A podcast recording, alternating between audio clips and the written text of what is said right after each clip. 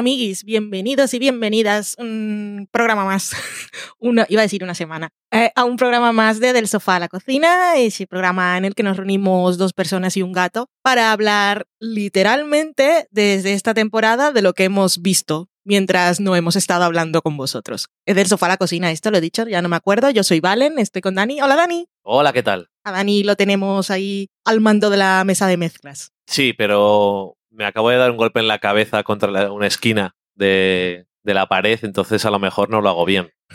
bueno, esperamos que sí, porque eres el que lo va a hacer, no lo voy a hacer yo. Y eso, esta semana, esta semana no, en este programa vamos a, bueno, esta semana, pero no estamos cada semana, vamos a hablar de esas series y películas que hemos visto durante estos 15 días que no nos hemos escuchado, que son unas cuantas y ya veremos cómo lo vamos hilando todo. Y como ya no tenemos paso a las secciones y esas cosas para montar más rápido luego, Vamos a empezar, por ejemplo, con un estreno de esta semana que habíamos podido ver porque nos pasaron los screeners, que es Las escalofriantes aventuras de Sabrina.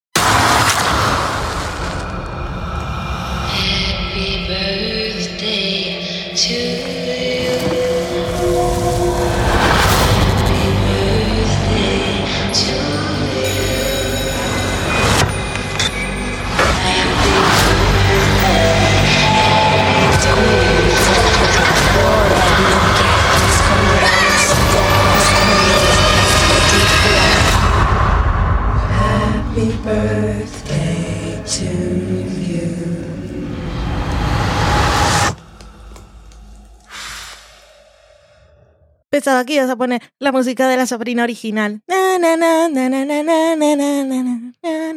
Eso puede confundir todavía más a la gente. Sí, porque estas son realmente escalofriantes. Sabrina, la que vamos a llamar Sabrina, yo creo que todos vamos a llamar Sabrina y no las escalofriantes aventuras ni Chilling Adventures, que por cierto en los hashtags de Netflix, los oficiales que ya saben que siempre tienen no solo de Netflix, los oficiales en general siempre tienen algún simbolito emoticono al final y de Sabrina hay para todas las posibilidades, incluida Sabrina. Y sale al final un gatito negro Muy bien. Así que Sabrina. Eh, serie de Netflix que adapta la historia de esa bruja, bueno, de esa adolescente que es hija de padre brujo y madre humana mortal. Y que su adolescencia pues se enfrenta ahí a, a los retos de, de sus brujerías y sus cosas de adolescente. Y tiene un gato y unas tías y todo eso se mantiene en la serie aquella que conocimos con Melissa Joan Hart. Pero en esta ocasión en Netflix lo que están adaptando es un cómic que se, se publicó hace un par de años, creo, que escribió Roberto, espera que siempre digo el apellido, los apellidos al revés, Roberto Aguirre Aguirre Sacasa. Sacasa, que la otra vez lo escribí al revés. Que la otra también está basada en un cómic, Sí. pero el original. Bueno, que Sabrina era como un spin-off de Archie, ¿no? Exactamente. De, De Archie bueno, es que yo, claro, yo, el, yo conocí a Archie y Sabrina. Yo había visto algunos dibujos en su época. Sí, también había. Y había Archie y sus misterios en los 90. Archie y sus misterios, no. Yo es que, claro, de Archie sabía que Torombolo comía hamburguesa, llevaba una corona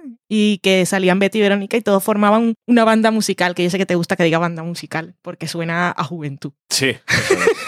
Una banda y trabajan muy bien. Pero eso, sabía que era Archie y Sabrina, pero yo de Sabrina no me acuerdo de los dibujos. Bueno, da igual. Aquí estamos con un cómic que, pues, es un, es un, es un reboot, ¿no? O en el principio. Bueno, tú escribiste un super artículo fuera de series. Yo lo leí en su momento, pero no me acuerdo. En su momento, el original también era un poco así oscuro, ¿o no? No, no, lo que pasa es que hicieron un reboot de toda la línea de Archie, porque dijeron, yo creo que después de 70 años vamos a modernizarnos. Y Hmm. entonces empezaron haciendo cosas como como esto, que era como, oye, mira, si me dejáis hacer algo con Sabrina que no estoy haciendo nada ahora, muy asins, y lo hacemos un poco más adulto y terrorífico y esas cosas, y eso dio un poco también pie a que hicieran el... Todo eso venía porque hicieron un evento de la muerte de Archie y era así un... Ojalá. What if y- Riverdale todavía está vivo. Bueno, total, que, que salió este cómic y tuvo un cierto éxito y también empezaron a darse cuenta de que pueden llamar más la atención con productos que ya no fueran con ese estilo naif de, de los años catapum. Tenía su encanto la serie. Que sí, bueno, pero que en los tiempos de hoy en día era, tenía menos menos atractivo. Y entonces, bueno. Tenía sí, un gato que hablaba. Eso seguro. Y Roberto Aguirre Sacasa, que además era el que, que eso también me parece que lo puse en el artículo, que era uno que había intentado hacer un musical de Archie y había eh, cierto, era no oficial, pero casualmente hacía como que algunos personajes eran gays y tal. Estamos hablando de cómic. No, no, de, lo- de- quería hacer una obra de teatro él, él es un dramaturgo. Antes de Riverdale. Sí, antes de todo eso. Y casualmente después le contrataron un par de años después, que es que ha sido muy tumultuoso todo eso. Pero bueno, que el caso es que hemos tenido la serie de Archie, digo de Archie, de Riverdale, Que no es la serie de Archie. la de la CW, y han dicho, hostia, pues podemos seguir haciendo cosas que sean un poco más gritty, oscuras y tal. Y han hecho esto, que es la adaptación del cómic, pero hasta cierto punto. Es un poco del espíritu y del estilo de algunas cosas, pero que es bastante distinto. Es distinto, pero claro, aquí os voy a contar mi confusión, porque es que el cómic lo había leído hace poco, me gustó mucho, Salem hablaba, bueno, ese no es el problema, pero el cómic está ambientado en los 60. Ajá. Empieza con un flashback de la historia de los padres y tal, que en los screeners nos pasaron cinco y solo hemos visto tres. Los tres aún no, no los han contado. Yo no sé si ese va a ser el misterio de la temporada. Igual ya lo han resuelto en el quinto, no, no, da igual. Pero que la confusión es que estaba ambientada en los 60 y yo cuando empecé a ver los screeners, en mi cabeza eran los 60. Todo era muy moderno, pero yo dije, bueno, se están tomando licencias. Y yo dije, me parece fantástico que si van a hacer una cosa de brujería, eh, incluso te lo argumenté, te dije, me parece bien que estén en los 60 y todo sea tan feminismo interseccional y tan hablando de tantas cosas y que su primo sea negro y gay y que también tenga una amiga negra en el instituto, que sabíamos que en aquella época pues todavía estaba la segregación en Estados Unidos. Yo dije, sí, en Deadwood decían todo el tiempo fuck, fuck, fuck, ¿por qué en Sabrina no van a poder hacer algo con una visión mucho más eh, actualizada y contemporánea de las cosas? Pero no, es que el otro día re- eh, revisando el primer episodio ya salió un portátil. O sea, en mi cabeza estaba tan metida que, Es que- eran los 60 que estaba totalmente Bernard de Westworld y no veía la puerta. O sea, no significa nada para mí el portátil. No lo vi. Es que el diseño de producción eh, es confuso o, o lo hacen bien en el sentido de que eh, ocurre hoy en día en, en el año 2017 o 2018, Sí. pero realmente la ambientación. Bueno, y es como Riverdale estilo- que están en los 50 y muchas cosas. Sí, pero en Riverdale todavía hay móviles. Sí. Y, eh, Pero aquí también. pero aquí los móviles no los usa prácticamente nadie. Hay teléfonos. Sí salen después. en- me puse un trozo del cuarto episodio y sale Harvey hablando por móvil. Ya ni idea. Pues es que como sal, pues es que es eso que dices tú. Creo que los coches, la forma de vestir, todo es como que fuera Ya, pero es que este antiguo, pero es que sí, totalmente. ¿eh? era yo, lo tenía en la cabeza. Veníamos con eso en la cabeza de que eran los 60 y nos quedamos con ello. Qué absurdo. Y todo era muy absurdo. Y yo, "Bu- bu- vale. Bueno, en fin, pero no. Ya vosotros lo sabéis y no tendréis ese problema. Y si no habéis leído el, si no habéis leído el cómic, menos. Está ambientada en la actualidad, así que seguro en la segunda temporada, porque está renovada, habrá un crossover con Riverdale. Espero. Pero eso no es lo más importante. Sabrina, la protagonista, es Kidnap Chica, que es. eh, me sale más fácil escribirlo que pronunciarlo. Eh, nuestra querida Sally Draper de Mad Men. Y por ahí sale también Miranda Richardson. Y la otra es Lucy Davis, que son las tías. Y el resto de. Ah, sí, también sale. Ay, ¿cómo se llama el personaje? La de esta de Doctor Who. Master. La Master, sí. Y, mm, y bueno, el resto de actores, pues jóvenes así. El señor. El, el papa de, de la iglesia del señor oscuro, no sé cómo se llama. El actor. Ahí también me suena, ese sí. Pero bueno, eso. ¿Y entonces de qué va Sabrina? Pues aquí en este caso es que Sabrina va a cumplir sus 16 años el 31 de octubre. Y mm, ese día, según la tradición, ella, pues eso, como es mitad y mitad, mitad bruja, mitad humana, pues tiene que elegir. No es como la Sabrina de la serie que seguía siendo adolescente y luego tenía que hacer sus cosas de bruja en secreto. Aquí simplemente tiene que elegir o una cosa o la otra. Y ella está pues en esa época del instituto y con su primer novio y esas cosas. Y es ahí totalmente Buffy cuando se enfrentaba al patriarcado de los señores que decían que la chica elegida tenía que hacer cosas porque ellos lo habían decidido. Pues ella dice, pues, pues miran, pues no sé. ¿Por qué? Explicádmelo. ¿Es realmente una decisión? ¿Tengo elección? ¿No? Señor Oscuro, tengo que entregar mi cuerpo a ti. Y, mm, y eso. Y ahí está. ¿Te, ha gustado? ¿Te ha gustado? A mí me gusta. Yo te veía a ti al principio bastante flojeras, que no estabas muy convencido, pero a, a mí me gusta. Eh, me hacen falta, pero es porque había leído los cómics seguro, si no, no, más brujería. Sí. Y más, más brujería, más cosas negras y más cosas chungas que en el cómic hay bastantes. Sí, es Pero que... supongo que llegará. Ya, a ver, eh, mm, es que es eso, hay, hay poca brujería. Bueno, más que brujería, magia negra. Bueno, lo que sea, magia negra. Quiere decirte, Mm. eh, faltan cosas de ese tipo y entonces, eh, después de tres episodios, parece que empieza la serie.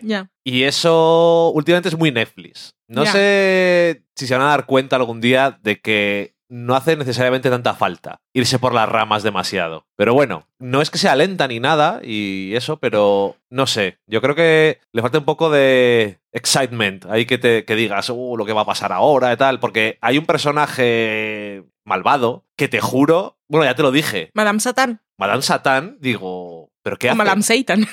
¿Qué hace? O sea, en español creo que se llama Madame Muerte, ¿no? eh, sí, ¿no? Algo así. No, no me acuerdo. Bueno, da igual. Que en cualquier caso, que no sabes qué es lo que quiere. Hmm. De repente, en el tercer episodio, dicen explícitamente qué es lo que estaba intentando hacer. Digo, pero. Lo No, que en, el haciendo- primer, ep- en el primer episodio lo dice. Ya, pero- ¿Cuál es su misión? Lo que pasa es que es diferente también al cómic. Sí, Porque bueno, es eh, opuesta. es totalmente. Pero aparte de que sea opuesta al cómic, lo que hace Mm. parece que no vale para eso. Parece que hace todo lo contrario. Entonces, Ya. te sientes un poco confuso. Entonces, me gustaron algunas cosas que, que van metiendo en la serie, pues eso dices, lo que dices tú de cosas modernas, el grupo Wicca y lo que es, la eh, tiene un poco de humor también ahí con su familia, es tal. El gato no habla, lo cual está muy mal. Está muy mal porque en el cómic sí habla, si alguien tenía dudas. En el primer episodio sí que hay alguna cosa con efectos especiales así chungo y tal que está bien hecho y da un poco y es un poco de terror. Es que no parece una serie de, como de terror y tal. Es que el cómic, aparte de las cosas que son distintas argumentalmente, es como mucho más heavy en el sentido Sí. de magia negra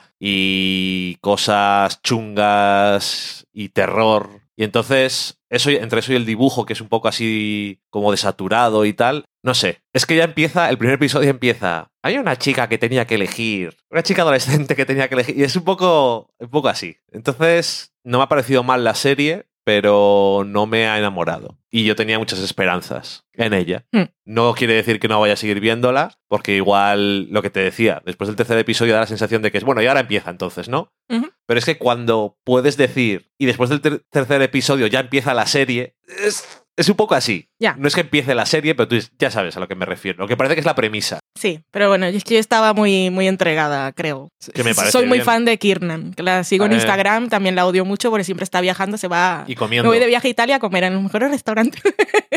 bueno, en fin. Se Y- ríe, pero la estabas odiando con la cara. No, no la odio, me, me cae muy bien. La has visto crecer. La he visto crecer, ha crecido en mi pantalla. Socorro, qué creepy. Pasa que la tengo encerrada ahí en el televisor. Pues a mí, a mi Sabrina sí que me, me gusta mucho y tengo muchas ganas de seguir. Igual cuando estéis escuchando esto ya habréis hecho un maratón porque la estrenan el 26 de octubre de 2018 en Netflix completa, así que ya la veréis. A lo Pero mejor este programa sale antes del 26. También, pero la gente no lo escucha así, tal como Bueno, sale. Algunos sí. Ahí está. Pues Sabrina, mm, a mí me gusta, recomendación. ¿Qué más hemos visto? Seguimos así rollos estrenos. Tenemos aquí, estoy mirando yo de reojete nuestra pizarra donde vamos apuntando todo lo que vamos viendo y luego ya decidimos si lo decimos o no aquí en directo. Tengo ahí entre, entre corchetes, ¿no? Entre signo de interrogación de Romanovs, que ya hablamos ya algo hablamos en... No quiere retomar después de ver el... Como no hablamos del tercero con spoilers,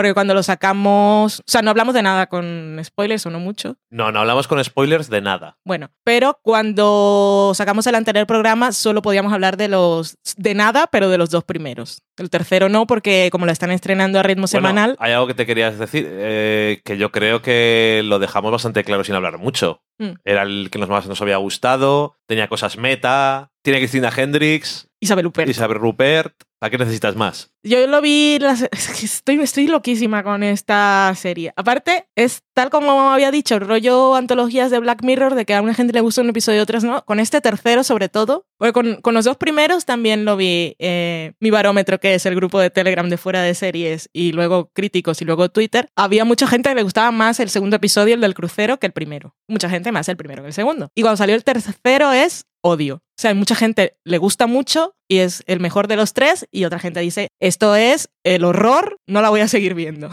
Sí, ¿eh? Sí, sí, sí. Este ha sido el punto ahí polémico, que yo pensaba, que yo siempre decía, ¿por qué no empezó por aquí? ¿Por qué no puso este en los dos primeros? ¿Que a la gente le va a gustar? No, es o sí o el odio total. Pues- Es el más, se me ha hecho más largo, esto es una locura, no me gusta, pero horrible. Críticas desastrosas más que cualquiera de los otros dos. Me sorprende más eso. Bueno, no. Me sorprende más o menos igual que que les haya gustado a alguien el segundo episodio. Sobre todo que teniendo en cuenta que la mitad es bastante mala. Ya. Pero bueno. Pues a mí el tercero me, me gustó, me gustó bastante, pero es que no, no sé, no sé qué va a pasar con esa serie, la verdad. No, la verdad es que es La gracia que tengo es que el personaje de John Slattery, que salía en el segundo, ahí rollo anécdota, que sabemos Sí. por las promos que va a volver a salir, Por supuesto. pero es que eh, uno de los libros que está leyendo Olivia, el personaje de Christina Hendricks, para prepararse cuando está Es leyendo el guion, es Daniel Reese, Ajá. que es el personaje de John Slattery, que es en la primera promo que, sa- que sacaron, al final Amanda Pitt decía, ¿te acuerdas el libro que estaba escribiendo nuestro amigo Daniel? Pues van a hacer una miniserie. O sea, que es el, el libro en el que está basado la, lo que están rodando Sí. en el tercer episodio. Ese es lo que ha escrito John Slattery.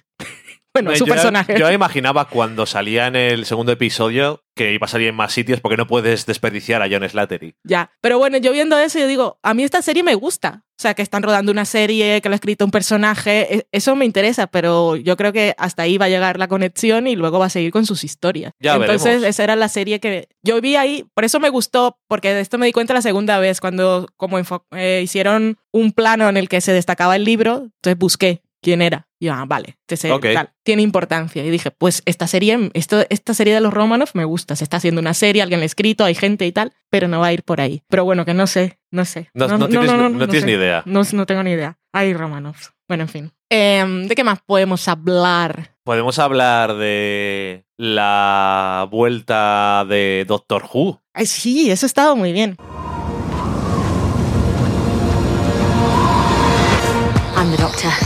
When people need help, I never refuse. What do we do? Why are you asking her? Cause she's in charge, bro. Says who? Says us. Let's get a shift on. It's Exodus, searching for euphoria, searching through the mud to find the present. I feel glorious, glorious. Got a chance to start again. I'm just a traveller. I was born for this, born for this. Sometimes I see things need fixing. Do what I can. I made it through the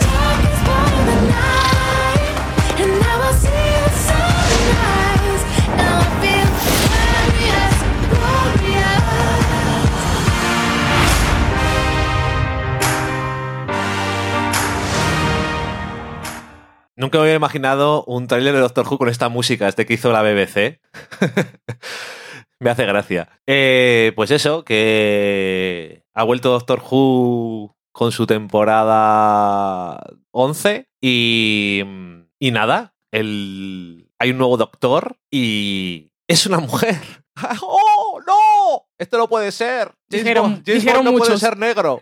Bueno, ya sabes, las mismas tonterías de siempre. Que, mm, que nada, que lo vimos francamente por eso, ¿no? Por curiosidad, porque el año pasado creo que no vimos ningún episodio de la temporada. Y no porque tengamos problemas con Peter Capaldi, Ninguno. que pero ninguno, pero no. Ya era... ¿Sabes lo que pasa? Que Moffat te lleva muchos años ya. Sí. Eh, porque Russell T. Davis estuvo cuatro años y Moffat llevaba 5, 6, 7, 8, 9 y 10. Y eran... Ya se está... No te puede estar tanto tiempo. Ya, que Moffat, eh, Se te cuando estaba en, en la época de Russell T. Davis, yo me acuerdo cuando aparecía Moffat, era como, ¡oh! Los, los mejores episodios. Sí. Y éramos, también había dos bandos. La gente que le gustaba más un tipo de historias y los que yo estaba en, reconozco, en el lado de Moffat. Y me dejaba embelezar cada vez que hacía sus, sus rayadas. Pero cuando le dieron la serie para que se encargara de todo era, era bastante lío. Sí, que sí tenía, tenía muchos episodios que tenían buena Pero- inventiva Sí. y enemigos y villanos que también tenían su gracia, pero se, li- se tomaba demasiado en serio eso que decía en el episodio de Blink del Timey Sí. Wobbly y se le, y se Y- le iba la olla. No, y con eso lo justificaba todo. Sí, y, y eso que a mí el episodio, que seguro que es que no, que no lo tengo ni idea, ¿eh? El episodio es en el que se queda encerrado en una fortaleza en la que cada vez que se muere vuelve a empezar y no se acuerda Sí. de nada. A mí ese episodio me fue de los sí, que más me había gustado en los últimos años. Sí, sí, sí. Pero no sé si le gustaría a alguien o no, pero bueno. Que mm, nada, y cuando, cuando llegó Peter Capaldi vimos un poco, pero ya, tampoco su companion, que es la... Es la que no sé, yo me quedé hasta Clara. La nueva Sí, no Clara, me acuerdo. Clara. No, la siguiente ya no, Por no la eso, vimos. lo de Clara lo vimos. Pero es que Clara tampoco, porque tenía también una de esas cosas suyas de la se la encontraba en, en diferentes épocas y siempre No me estaba gustaba tanto la actriz. sí, que lo perdonaba pero todo. El, final, el final por me muchos gustó. suflés, el, el final estuvo bien. O sea, lo mejor de Clara fue el principio y el final. De hecho, el final del todo era ¿por qué no hacéis un spin-off? Mm. Pero nunca ocurrió. Y nada, que ahora hay nuevo showrunner, nueva etapa con nuevo doctor. Ya sabemos que el showrunner en general durará más tiempo que lo que suele durar el, Sí. el doctor nuevo. Y, y ha comenzado y empieza pues con el clásico... Es que, se- es, que es, es clásico, ¿no? El doctor descubriendo su nuevo cuerpo, no acordándose de cosas y cosas de ese tipo, que siempre tiene su gracia y también le da una oportunidad al nuevo actor de hacer un poco el gamba, ¿no? Y decir muchas tonterías y decir que come palitos de pescado con yogur, todo ese tipo de cosas, ¿no? Que siempre tienen bastante gracia. Y, y nada, eh, también es muy raro que tiene un montón de companions. Sí. Son súper variados, además, que... Y tienen sus relaciones entre ellos Sí, complejas. es todo muy diferente a lo que solía ser, pero que además hace que sea un poco más interesante porque las relaciones entre ellos no son lo de siempre, pues como cuando se iba con Amy y Rory porque eran pareja. Esto es diferente. Y había ahí un poco de triángulo. Sí, pero aquí no hay nada de ese tipo. Y bueno, el segundo episodio es un episodio de esos curiosos, pero que es mejor porque las interacciones entre los personajes tienen más gracia. Y el tercero me ha parecido que estaba muy bien. El tercero es maravilla. Y no suelen hacer ese tipo de cosas, les gusta más viajar a épocas isabelinas y Sí. Edad Media y polladas de esas que, Van son, Gogh, que son un tostón, pero Pompeya. esto me pareció que estaba mm, curioso. Eh, Es espectacular este episodio. Yo lo recordaré como los mejores episodios de Doctor Who, pero por el tema. Y, oh,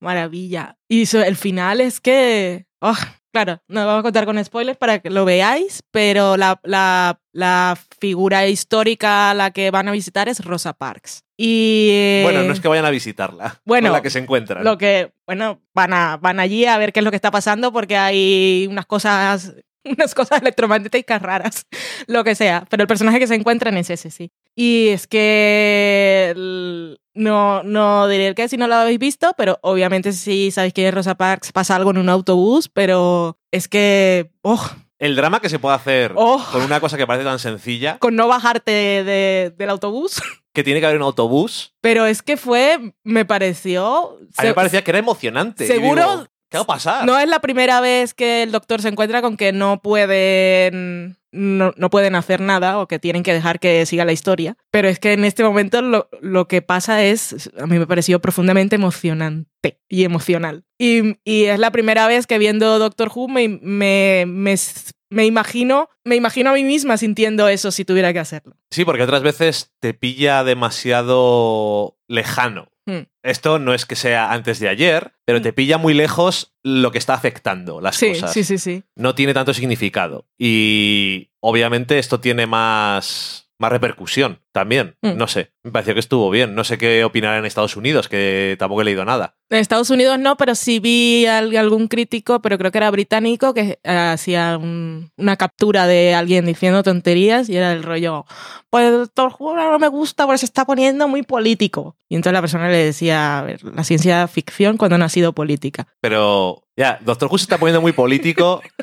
es bastante absurdo, ¿no? Hmm. No ya por Doctor Who, que siempre ha sido no sé, es que el personaje siempre ha sido que no la guerra y no las armas y un pacifista Sí. y todas esas cosas, que eso ya es una posición muy política hoy en día, pero aparte que lo que dice, o sea, la ciencia ficción si es si, si nace, Si no sirve para eso, si nace para eso. La ciencia ficción es va de eso, ya. ¿no? Bueno, Yo tengo aquí que eh, había puesto en Twitter la frase del primer episodio, que es meta y supermeta, porque habla del doctor en su nueva reencarnación, con un poco un mensaje a toda la gente que criticaba el cambio, pero que también me parece que es una cosa que no la podemos interiorizar todos. Que decía, em, todos somos capaces de, de cambiar de la manera más impresionante podemos evolucionar y, sin embargo, seguir siendo fieles a nosotros mismos. Eh, podemos honrar lo que hemos sido y elegir ser otra cosa después. Ajá. Eso de la gente que dice que no puedes cambiar, no puedes cambiar de opinión. Una vez, una vez descubres algo nuevo o aprendes que no sabías algo, siempre puedes o debes Bueno, dar un una- paso en otra es una dirección. de esas cosas que siempre... Y eso no quiere decir que no estás siendo fiel a ti mismo. Entonces, quiere decir que eres una persona humana, que eso que nos caracteriza es que podemos evolucionar. Bueno, eso es lo que hace que el ser humano esté en todos los sitios que está y es por nuestra capacidad de adaptarnos y adaptarnos al cambio y de evolucionar nuestro pensamiento. Es que la gente siempre lo de miedo al cambio parece una tontería, pero el cambio de opinión es parte de ese miedo y Sí. de todas formas, a los Doctor Who nuevos siempre les critican, pero en este caso os podéis imaginar que siendo una mujer todavía más. Pues eh, muy bien en audiencia y la sigue manteniendo, o sea que no era una cosa de curiosidad a ver qué tal, a ver si la criticamos y eso. Muy contenta con la nueva etapa de Doctor Who, muy contenta con la nueva Docta, que es, me encanta la actriz, me encanta, me encanta es- este nuevo doctor, esta nueva doctora, no sé cómo decirle en español, porque como en inglés sigue siendo de Docta, Ya, y me encanta su ropa, o sea, ahora es más fácil que nunca vestirse de Doctor Who y molarlo todo. y aparte se hace su propio destornillador sónico, es, es maravilla, me encanta, me encanta. Así que Doctor Who, si la habíais dejado, pues podéis seguir, porque es lo que tiene Doctor Who. sí, Algún, algún drama, como también va acumulando drama y traumas y cosas, pues puede que alguna referencia nos perdamos, pero así como en general, yo creo que podemos seguir sí. parece que también va a ser un poco más, más optimista y menos, menos torturada. Sí, porque ya llegó uno, a unos puntos en los que, sobre todo al final de la etapa de Matt Smith, Sí. Era bastante eso. Pero bueno, Pues Doctor Who recomendada, nueva temporada. Eh, a España sí no ha llegado de forma legal, así que aquí estamos hablando un poco en la alegalidad, pero es que creo que los derechos los tiene Netflix y a saber cuándo la van a traer. La estamos viendo porque teníamos mucha curiosidad. ¿Qué más hemos acabado de ver? Acabamos de ver, bueno, ¿qué más hemos acabado de ver? No era un- una buena transición porque yo, yo no sé hilar las cosas como Dani, pero hemos acabado de ver Sorry for Your Loss, que ya os habíamos hablado de ella cuando, en algún programa pasado. sí. Y maravilla, me encantó la temporada. Es la serie que está en Facebook, está gratis. Son episodios de media hora, son solo 10. Os la recomendamos mucho.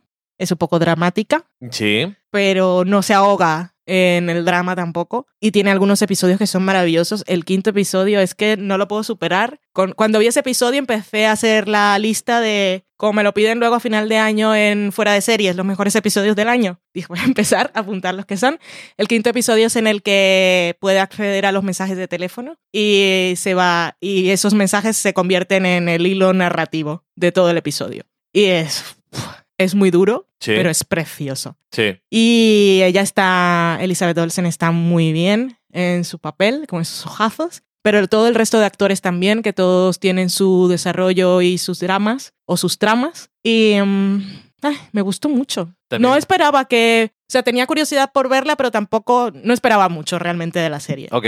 Y me sorprendió muchísimo para bien y la recomiendo. También me gustó mucho el episodio embotellado, por decirlo de alguna forma, de, del hotel, del Mm, resort. Cierto, Era está muy guay, está muy bien ese Un episodio. respiro extraño Sí. dentro de la serie que, no sé, a mí me sí, gustó. está muy bien. Me gustó bastante, sí. Ay, pues Por- sorry for your loss. Pues sí. Y Sorry for Your Loss, que también se acaba otra cosa que es Winona Earp.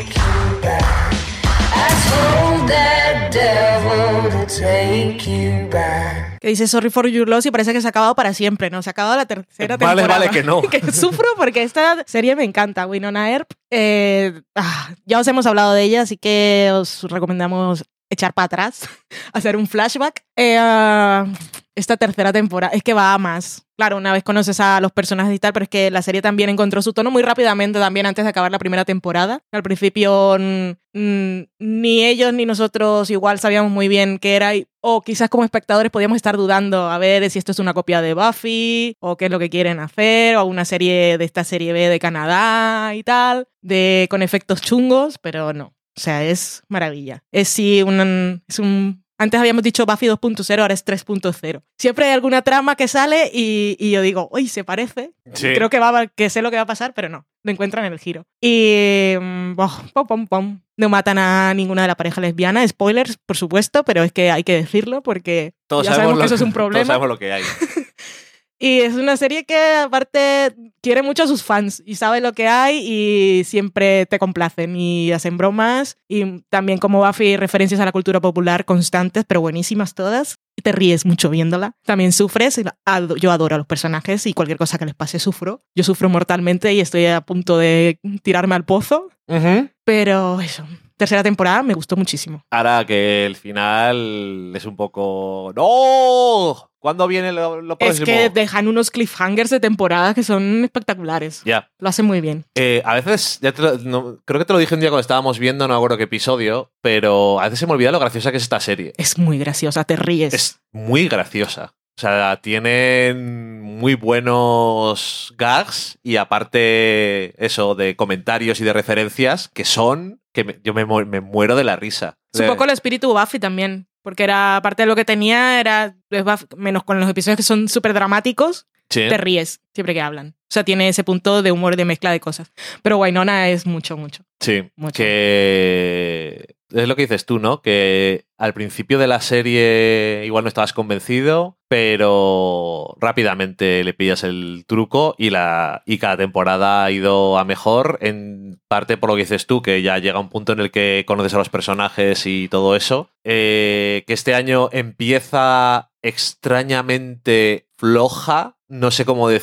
decirlo, con unas cosas que pasan que digo, esto no entiendo a dónde va. Realmente... También era un cambio porque desaparecen personajes. Sí, que- sí, eso, pues eso. mm, luego dentro de la temporada dices, esto no. O sea, había que, había que hacerlo. por- y, a- y por- aparecen nuevos personajes, pues llegan los vampiros, que no teníamos vampiros, que era lo que faltaba para ser Buffy.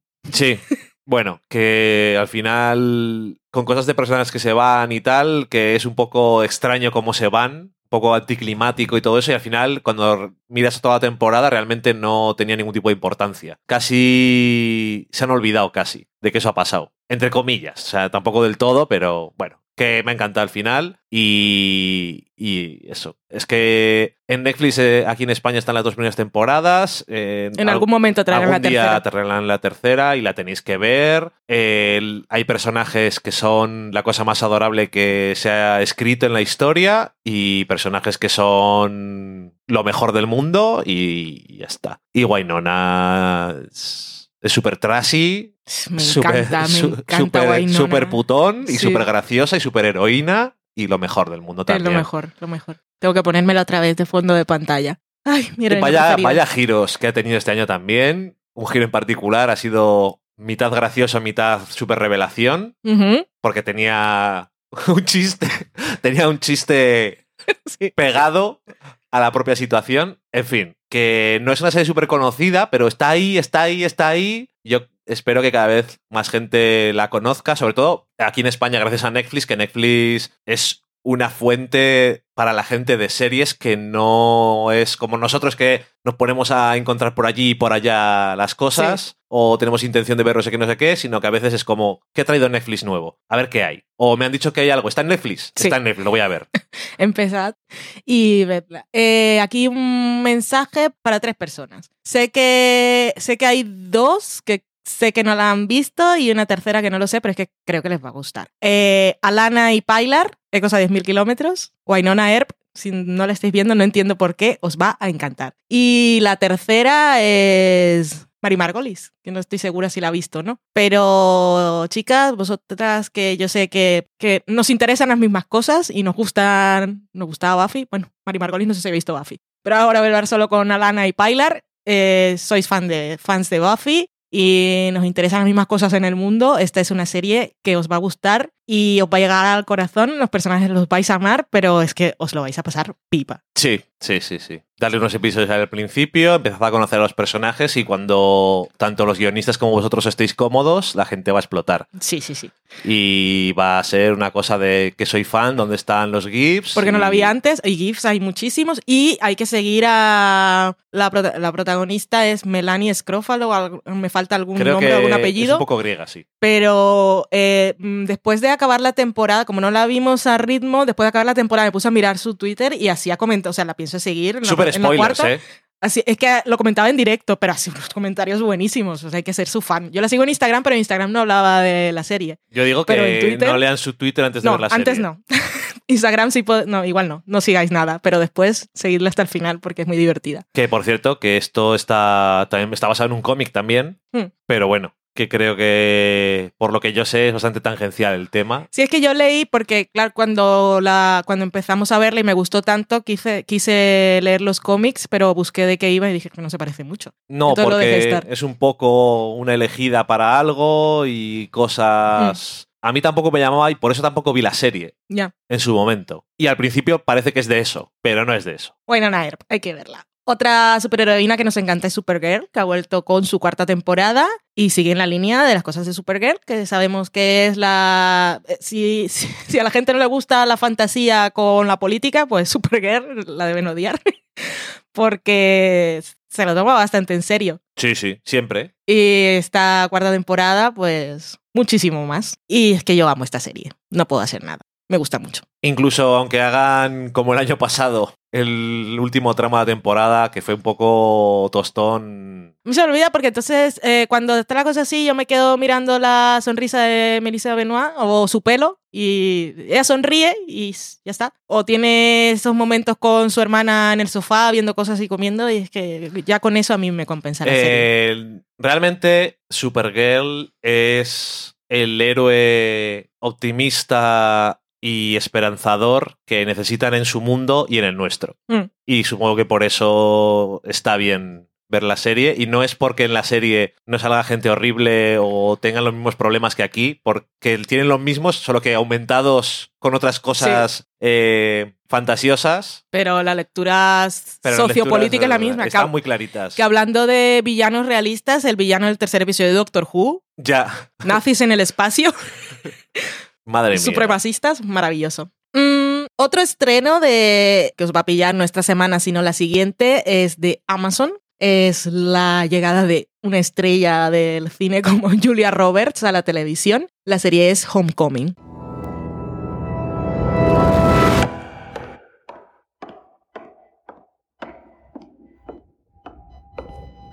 You were employed at the Homecoming Transitional Support Center? How do you feel? Happy. What we're seeking here is information. Este tráiler es un poco tostón. Sí, mejor que lo quitemos. Yo me estaba durmiendo ya. Se estrena el 2 de noviembre, así que nos pillan la semana de descanso del podcast. Eh, son 10 episodios. eh, es un drama, bueno, es un thriller psicológico y con conspiranoia militar y de no saber lo que está pasando con sus misterios y sus cosas. Pero los episodios duran solo media hora, que es un Raro. punto súper a favor, porque esto habíamos visto dramas de media hora en la de The Girlfriend Experience, pero en sobre Sorry todo for Your Loss también cuenta. Sorry for Your Loss. Y pues ahora tenemos esta también, que luego tenemos las series de Netflix que le cuesta, que no saben hacer, si no están más de los 50 minutos y en muchos casos muchos más, ya no diremos de Romanov, que están haciendo películas, les cuesta esto de, bueno, tenemos libertad para hacer lo que queramos, no tenemos que hacer cortes publicitarios, no saben dónde poner la pausa. Pues aquí son, son solo episodios de, son episodios de solo 30 minutos que al principio el- ritmo es un poco raro, pero te acostumbras, por supuesto, fácilmente porque es una comodidad. Eh, esto es, un- es una adaptación de un podcast que se llama Homecoming, que según los que escucháis podcast en inglés seguramente lo habréis escuchado porque fue, fue popular en su momento. Eh, Tenía voces, tenía un casting bastante espectacular. Sí. Oscar Isaac, eh, David Schimmer, Catherine Keener, tenía Princess Caroline también. y un, montón de gente en la segunda temporada, muchos más. Y también hay episodios cortitos. eh, y era todo, era una maravilla con el audio, la verdad es que enganchaba bastante. Pues aquí la adaptación la hacen los mismos guionistas del podcast que han sacado ahora en el feed de Homecoming. Eh, han sacado ya el primer episodio. Creo que van a, contar en cuatro episodios cómo fue el proceso de vender la serie y hacerla. Sacas un poco ahí de todo Sí. del tema. Que el primero estaba guay porque decían que es como se les ocurrió y tal, que se les ocurrió primero la idea, luego buscaron, nunca habían hecho ficción, quién, eh, quién hacía el guion, que este, uno de los guionistas, creo que es Maika, era, trabajaba de técnico de sonido, era, quería ser guionista, pero nunca le habían dado la oportunidad. Y mm, hablaron con él, escribieron el guion, rodaron el piloto y a partir de ahí corrigieron y tal, consiguieron gente y después se fueron a venderlo por allí y esas cosas. El director de todos los episodios es Sam Smale, que es el señor de Mr. Robot. Y aquí, pues, la gente que ha visto Mr. Robot reconocerá muchos de sus planos y su estética y su... Porque él combina un poco la simetría, o sea, cuando te hace los planos y todo muy simétrico, pero también lo de poner al sujeto en la pantalla en los bordes, nunca en el centro de la pantalla. Sí.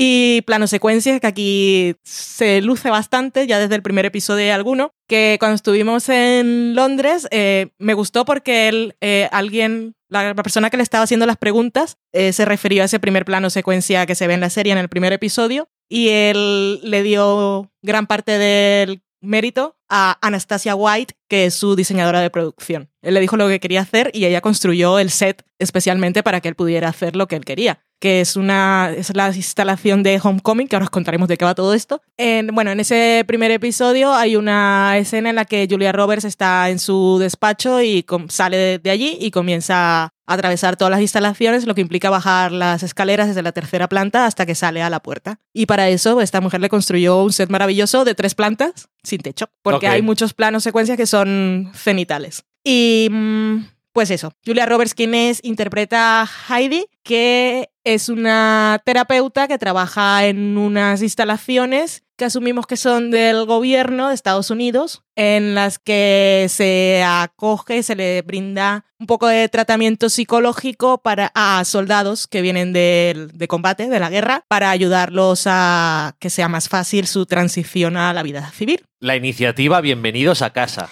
Bienvenidos a casa Homecoming. Y ella, pues la conocemos en su primera sesión con uno de estos pacientes, aunque ellos los llaman clientes, que se llama Walter Cruz, que el actor no sonará mucho, se llama Stephen James, pero sonará mucho después, porque vi en IMDB que es eh, uno de los protagonistas de la nueva película de Barry Jenkins. Ok. Que cuando se estrene, pues ya se ha estrenado en algunos festivales y las críticas son bastante buenas, así que será una de esas que sonarán en la carrera de los Oscars. Muy bien. Pues este es uno de los soldados y se conocen ahí y ella pues está trabajando ahí en su cosa de homecoming y de repente eh, vemos que nos cuentan la historia en dos tiempos. En esas sesiones estamos en 2018 y luego la vemos en el- es un futuro muy anecdótico, que es 2022, eh, que Julia Roberts está, que es Heidi, está ya no trabajando en, home- en Homecoming, sino como camarera en un diner costero de un pueblo Perdido de la mano de pueblucho. Dios. Y la va a visitar una persona que quiere saber cosas de Homecoming y ella dice que no se acuerda.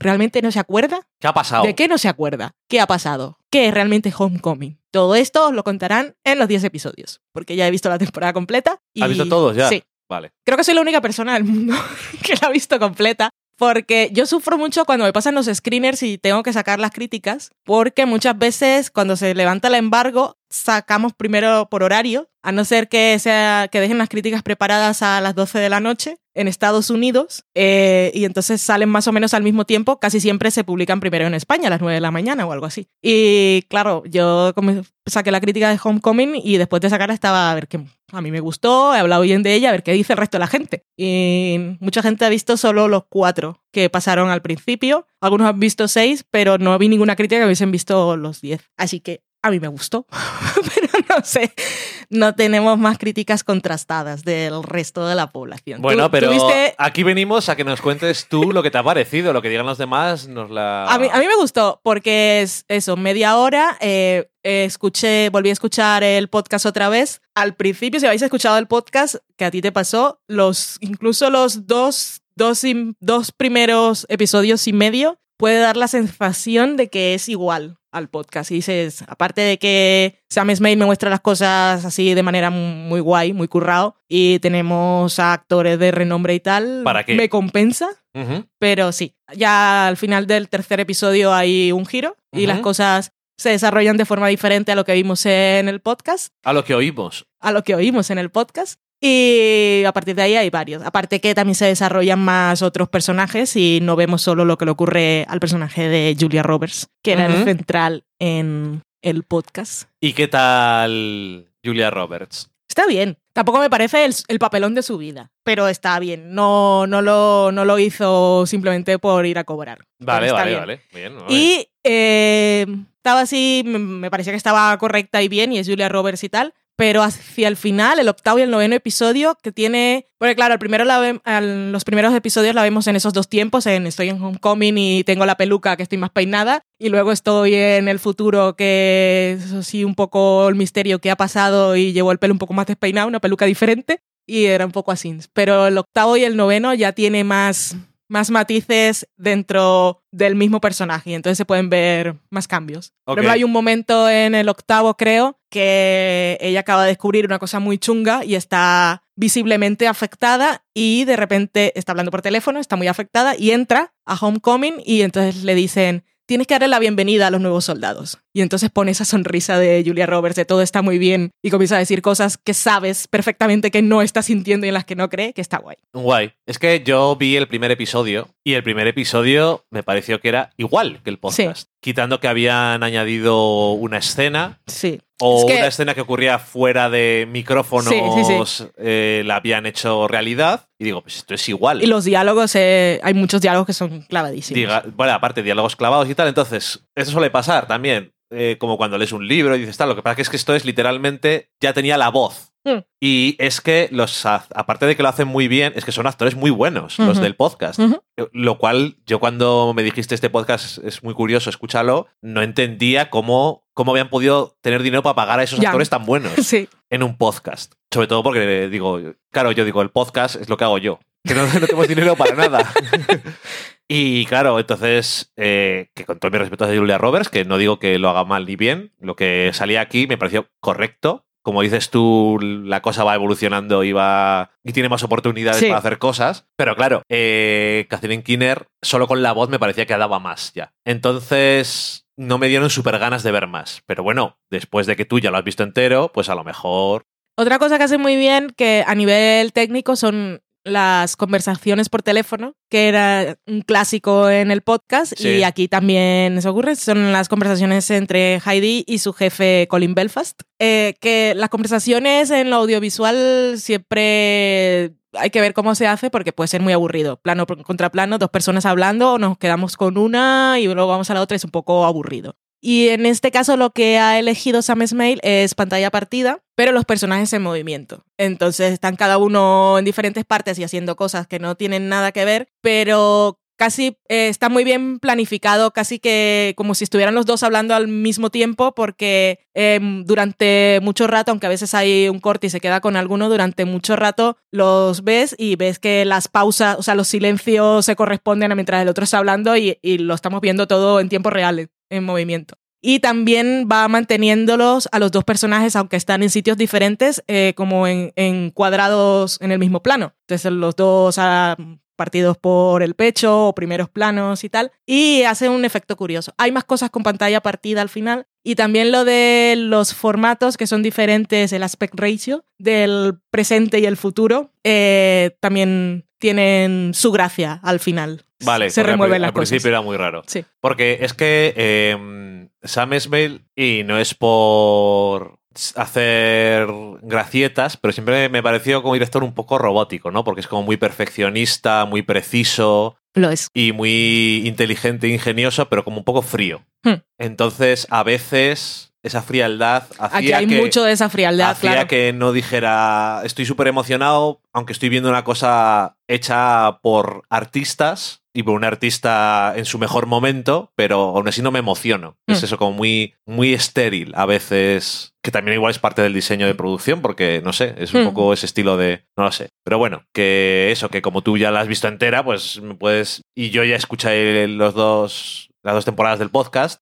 y nos dejaron con un cliffhanger y no va a volver nunca. ¿O qué? Pues aquí te dejan básicamente con el mismo cliffhanger. O sea, casi. Que en las dos temporadas. Sí. del- Ok.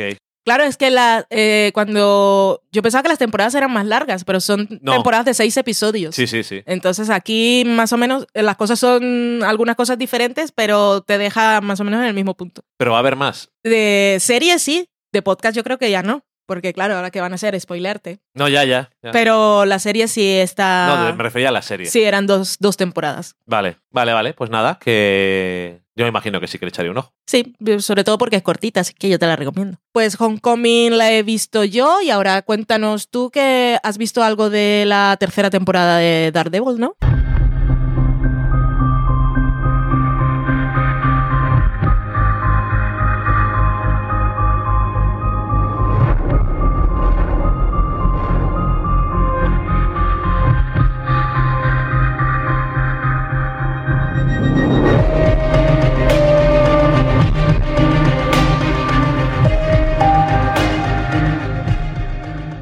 Pues sí, eh, tengo la suerte de que ahora mismo estoy de vacaciones, así que tú dijiste, oye, en esta en la tercera de Daredevil, eh, si la quieres ver, yo tampoco tengo súper ganas. Y dije, why not? Básicamente, ¿Mm? porque, no sé, como si no tuviera nada que ver, pero igual sin ti no tenía tantas cosas que ver, alguna cosa más. Pero bueno, whatever. Tercera temporada de Daredevil he visto tres episodios. Muy bien. Eh, esto lo que decíamos antes de Netflix. O sea, siguen emperrados con su ritmo de hacer series y yo entiendo que quieren ser muy concretos con cómo construyen a los personajes y cómo todo lleva a cosas y que se vaya viendo lentamente, que sea realista en ese sentido de cómo evolucionan las cosas, pero a veces es lento, porque hay cosas que sabes que son inevitables, ¿no? Si un héroe está tirado en su casa, algún día volverá a pelear contra el mal. Sí, Pues cosas de ese tipo, ya sabemos lo que va a pasar. dices, ya sé que va a dejar de hacerlo. Dejad de tocarme la moral. Y entiendes al mismo tiempo que dices, se sienta en la sala de guionistas y dice, vamos a ver, donde hemos dejado a Matt Murdock y a Daredevil, vamos a pensar en casi como dos, si fueran dos personas, eh, ¿qué vamos a hacer con él? Tenemos que hacer que... Esto es el final de... eh, Spoilers, al final de los defensores se le cae un edificio encima. ¡Spoiler!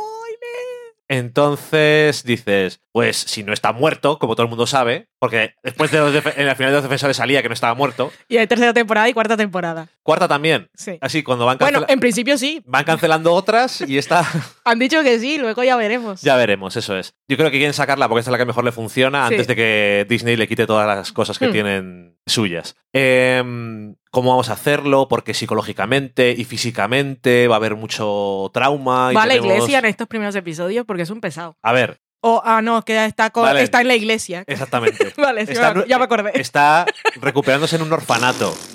En un orfanato. Pero no hay. O sea, ahí están monjas y curas, Ya, pero ya. no va a la iglesia. Pero tiene conversaciones. Está renegando de. Dios. Ah, bueno, está en la otra fase. Exactamente. Em, y claro, y eso es muy interesante y todo eso, pero llega un momento en el que lo pones en pantalla y no puedes decir. Está mal rodado, los actores están mal, no es creíble, no, pero como que tira para adelante un poquito la historia. Bueno, la gente, yo había leído antes de empezar a verla, mm, Daredevil, un titular en un artículo de Estados Unidos me gustó mucho que era mm, lo viejo vuelve a ser nuevo y todo está bien. En plan, se recupera el espíritu de la primera temporada de Daredevil que nos gustó mucho, pero que la segunda no nos gustó tanto. A mí la segunda me gustó más o menos igual, porque lo que hay. Había ninjas, era un poco más entretenido. Y el castigador, pues medio entretenido también. Pero bueno, que mm, vuelve eh, Wilson Fisk, el Kingpin. Por supuesto, eso es una cosa que llamó muchísimo la atención en la primera temporada de Daredevil porque y lo hicieron muy bien. Sí, lo del episodio Mirando la pared,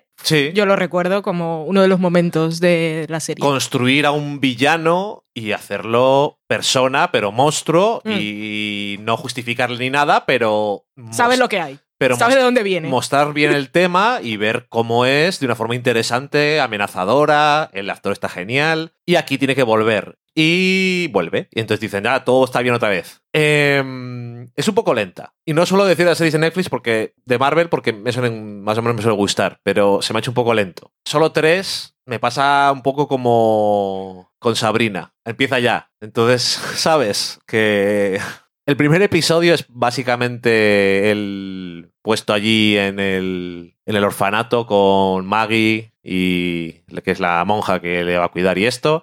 Y sus cosas físicas y psicológicas, pero que está todo muy bien, pero se te hace un poco pesado porque la serie se toma muy en serio a veces. Eso siempre lo ha tenido. Y a lo mejor puedes aguantar un poco, luego un poquito más, pero cada vez aguantas menos. Ya, se pierde la paciencia.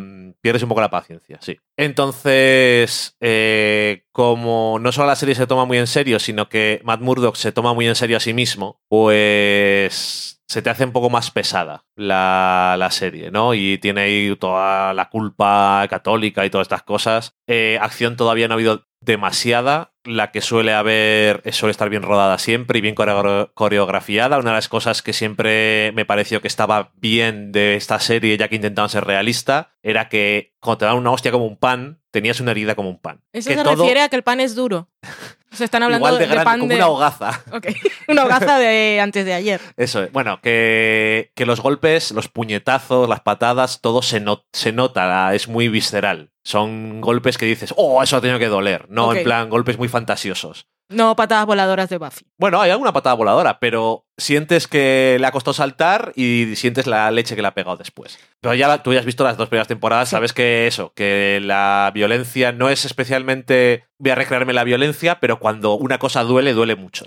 Bueno, este, el, el episodio estrella del que todos hablan es el quinto, que está un plano secuencia de 10 minutos. Bueno, pues ya ha habido varios planos, secuencias y peleas largas en las dos otras temporadas. En todos los casos me parecieron bastante entretenidas. Creo que es el reclamo de Daredevil.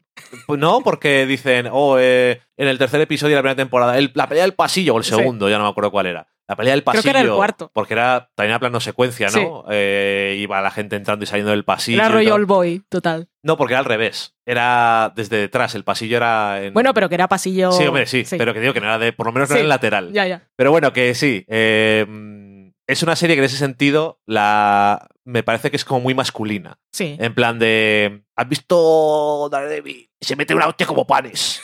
¿Sabes? Eso O es sea, lo que eso es lo que a la gente igual le llama más. Y no sé. eh, sigue habiendo los demás personajes que siempre me han caído mejor. Foggy y Karen mejor que Matt Murdock, que es un pesado. Y en este caso sigue siendo cierto. Eh, Wilson Fisk, la verdad es que tiene una trama que puede ser más interesante de lo que parecía. Hay otro villano que todavía no ha salido, pero ahora que sé quién es el actor, es un poco chungo, que es casi un spoiler. Ya. Pero bueno, Tú me preguntaste quién era, sí, sí. yo había visto el está. titular y te lo pasé. ahora estoy interesado en ver cómo se va a llegar ahí. Esa aunque, es la gracia de los spoilers, que la gente los valora poco, son muy útiles. Aunque tengo que decir que aunque no me hubiese dicho el spoiler, Lo sabía. hace una cosa en el segundo episodio. Da en la diana. Sí, He hecho un spoiler, que no veo la serie. No da en la diana una vez, acierta muchas veces donde tiene que acertar, digamos, de forma algo sobrehumana, Hmm. digamos. Bueno, eh, eso está por ahí y en el tercer episodio tiene ahí un poco... Eso, no es lo que parecía al principio tampoco, pero va todo como muy... va todo muy lento y entiendes por qué lo hacen así, pero casi que al mismo tiempo quieres que lo hagan mal. Hmm. En plan, un poquito más... ¿Sabes? Que es que a veces te apetece que sea un poco menos arregladito y perfecto en la forma de narrar y que sea un poco más entretenido. Es un poco paradoja y a lo mejor algo eh, que me puede decir que soy un hipócrita porque el pasado mañana puedo decir esta serie va demasiado rápido, pero es que hay series y series. Hmm. Y esta serie, como es tan pesada en temas y en el personaje y su culpa y todas esas cosas, necesita un poco más de Ya. No sé. Y luego, hablando de series que son muy serias y muy pesadas en cuanto a sus temas, eh, me ha dicho Valen, ¿por qué no ves el episodio primero de la segunda temporada de 911? que ha vuelto, yo no lo he visto. Tú no has visto ningún episodio más de la primera temporada, quiero decir. Eh, dime cómo ha vuelto. Y digo, ¿yo cómo voy a saber si esto es bueno o malo? Si no he visto ningún otro. Lo sabrás, cuéntame. Solo sé que es bueno. Cuéntame, porque es que lo vio hace un rato y lo estaba viendo él con cascos y yo no quería saber nada, porque quería Bueno. esperar este momento. 911 es... Tú ya lo has dicho, ya lo has hablado de ella alguna vez porque te, te hace muy feliz. Sí, Lo puedes volver a ver, estando conmigo, ¿eh? Me da igual. vale. Eh, es una serie muy trashy. Es como Grey's Anatomy trashy, pero no de médicos, sino de bomberos y policías y tal. Eh, pierden a Connie Britton este año, Y su pelo. que dice me voy de viaje, y hasta el final del primer episodio no ganan a nadie en sustituyéndola. Entonces la parte esa del 911 no, No está sale. representada Ah, qué curioso. en este primer Qué episodio pero eh, tiene una narración como si fuera Grey's Anatomy al principio y al final, hablando así en general de cosas que luego todo se ata junto. Eh, hay un calendario de bomberos metido dentro de, la- de una trama. Hay, hace mucho calor. Hay explosiones de alcantarillas. eh, hay gente que mete la cabeza en un microondas. hay relaciones que se quieren mantener en secreto. Es, es muy- esto es muy entretenido. Es entretenido. Entonces, aquí puedes decir, eh, pues esto no tiene ningún sentido, que no sé qué y no sé cuál, qué salto. Da igual. Absurdo hacer ese, Da igual, porque ese hay, que, pensamiento. hay que criticar las cosas donde hay que criticarlas. Cuando estás pretendiendo una cosa y otra. Sí. Esto es, no, no va de eso. Y... Yo te oí soltar una carcajada Es antes de salir los créditos. Es que, es, que, es que el comienzo tiene una cosa muy graciosa.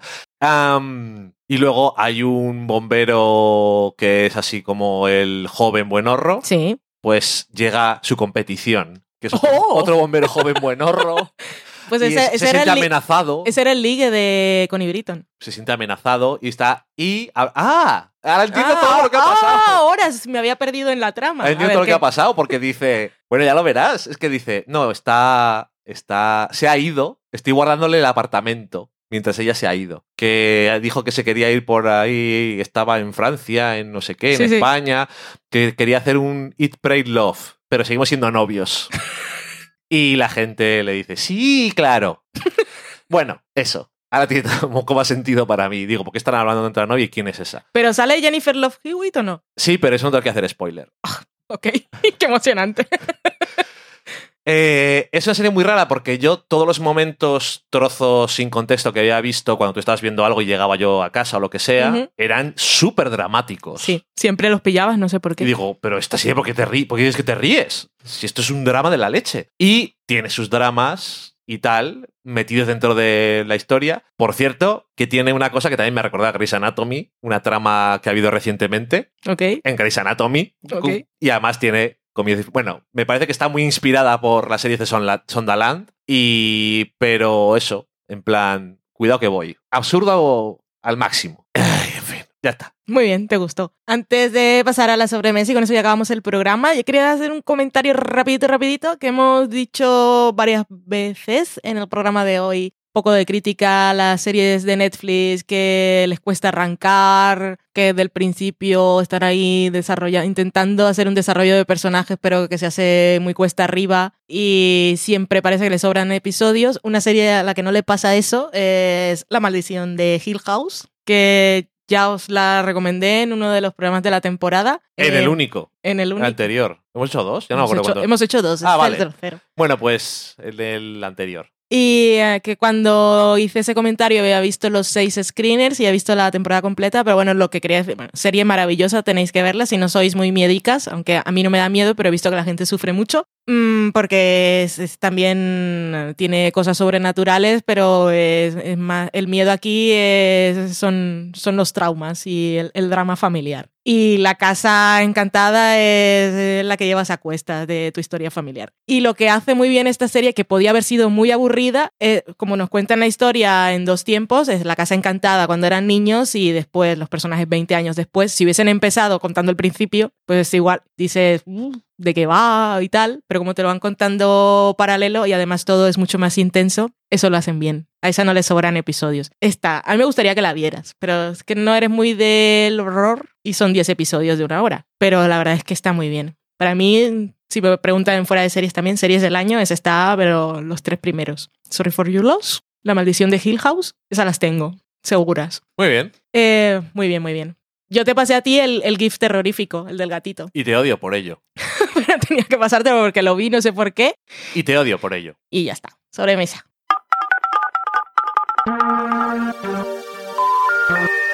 We're sorry, the number you have dialed is not in service at this time.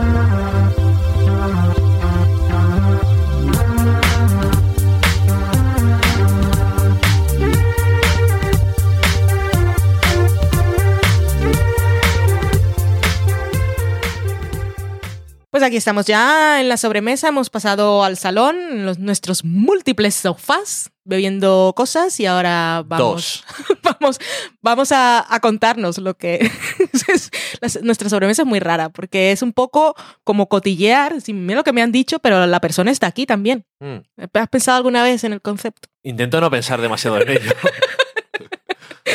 Gracias. Es como 911, no Sí. piensa en lo que no hay que pensar. Exactamente. Vale. Pues Daniel Roca nos decía, esta serie hace risa del sofá a la cocina. Y se refería a Chewing Gum, que está en Netflix. Y no hemos hablado de ella, porque ya que lo ibais a- le íbamos a decir aquí, decir una cosa. Es que tal como nos lo dijo, que luego alguien más se apuntó a la recomendación, dijo, está en Netflix, ¿no? Sí. Adelante. Mari Margolis dijo, la segunda temporada es aún mejor que la primera. Y ya la hemos visto, las dos temporadas.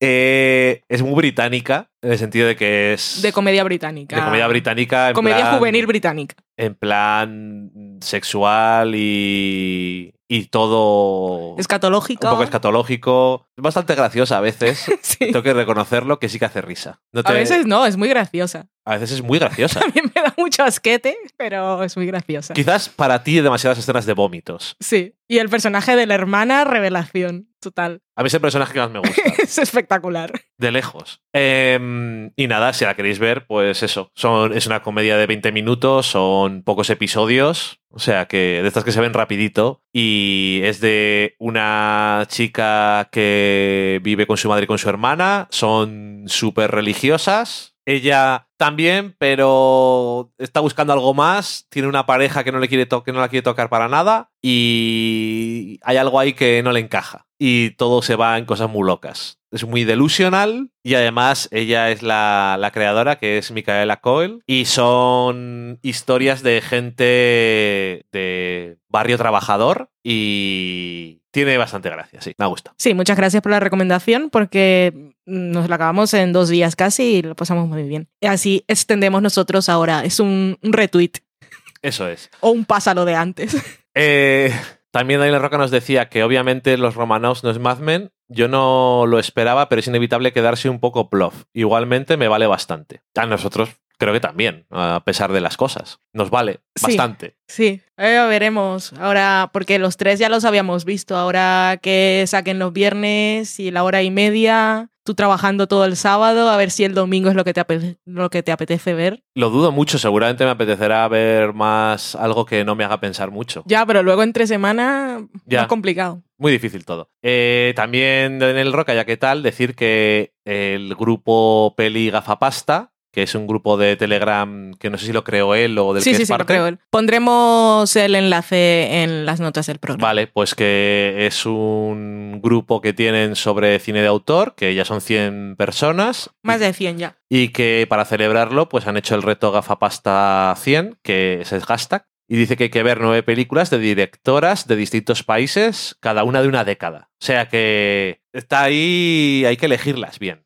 Sí, que eh, ellos las reglas que tienen es que sean películas que se puedan ver legalmente en España. Que em, el criterio, igual las películas no son las que más suenen, pero son todas interesantes. Y si la gente que se apunta quiere verlas todas, por supuesto, pero si no es mm, las que puedas ver y luego estar atento cuando...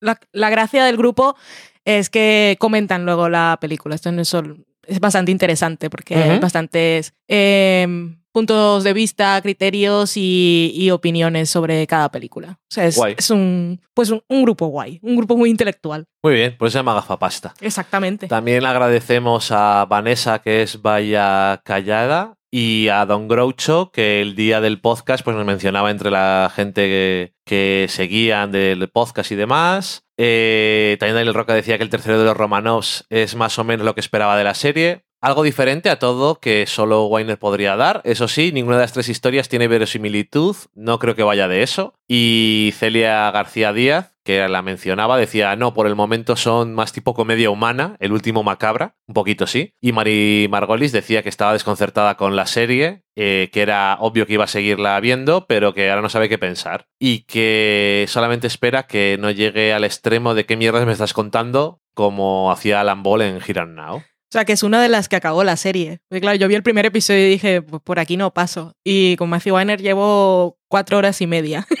y a ver qué tal. Bueno, tienes diferentes niveles, porque Alan Ball, pero es que, si, hubiera sido, si hubiera sido después de dos metros bajo tierra, hubieras dicho, venga, te doy un poco más. Ya, pero es que y Alan de- aparte era, ya veías el primer episodio y decías, pues esta historia no me interesa. Y Matthew Weiner tiene ahí la trampa de cada historia es diferente. Entonces, Ah. igual hay una que te gusta. ¡Ah!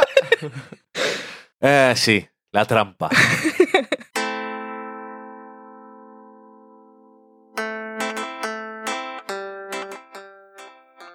Se ha acabado el programa, el tercero de la octava temporada. Volveremos dentro de 15 días. No tengo ni idea de qué hablaremos porque no me acuerdo qué cosas se estrenan. Tampoco sabemos si vamos a seguir el ritmo de emisiones o vamos a hablar de cualquier cosa que hemos visto. Sí, o de las otras muchas cosas que teníamos en la pizarra para comentar. Vamos Que- a borrar lo que ya hemos comentado y ya está. Sí, que nos hemos saltado alguna. Y, ay, lo que ha dicho Miau, qué pena. Yo creo que no lo habéis Loki. escuchado, Ahora está un poco lejos. Dejamos de grabar ya, no te preocupes. Ah, es que ha, ha dicho esto, ya tienen la postura de que se van a levantar de la mesa de grabación. Pues si nos estás escuchando, habrá llegado por alguna de las buenas plataformas, rollo Netflix, ¿no? Por alguna de las aplicaciones y sitios donde estamos, pero por si estás en uno y quieres ir a otro, estamos en Evox, en iTunes, estamos en Spotify y en todas las otras, ¿cómo se dicen? Podcatchers. Sí, Todas las cosas de en esas todos que los tienen. sitios que hay para escuchar podcasts. Si llegáis a alguno en el que no estamos, nos avisáis y ya vemos qué hay que hacer, pero en principio yo creo que está bastante controlado y estamos en todos los sitios. No será por, por formas, por sitios que nos podáis escuchar.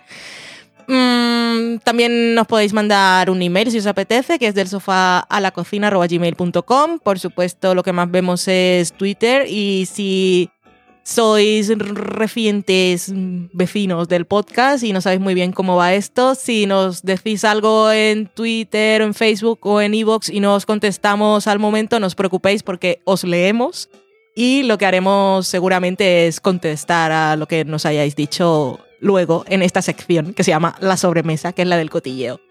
Así que decidnos cosas que nos gusten, recomendadnos cosas, llevarnos la, llevadnos la contraria o decirnos que estáis de acuerdo. Mandarle saludos a nuestro gato. También nos podéis mandar cafés si os apetece en Coffee. Está el enlace en la web, que es del sofá cocina.com. Y también está el enlace al final de las notas del programa. Y también podéis comprar cosas en Amazon en nuestro enlace de afiliados, que es del sofá a la cocina.com barra Amazon. Y mm, pues nada, no tenéis que hacer solo cosas por nosotros, así que en general, pasadlo bien. Ya sabéis, una de las normas de esta casa es que tenéis que elegir vuestra ropa de acuerdo al clima que vayáis en vuestra ciudad. El- la tuya, esa es de tu norma. Sí.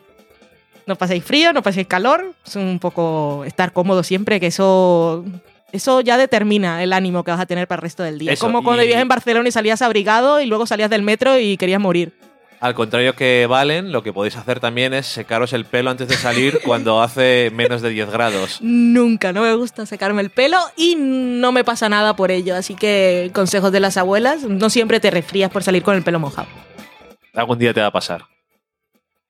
¡A joder! Adiós. Adiós.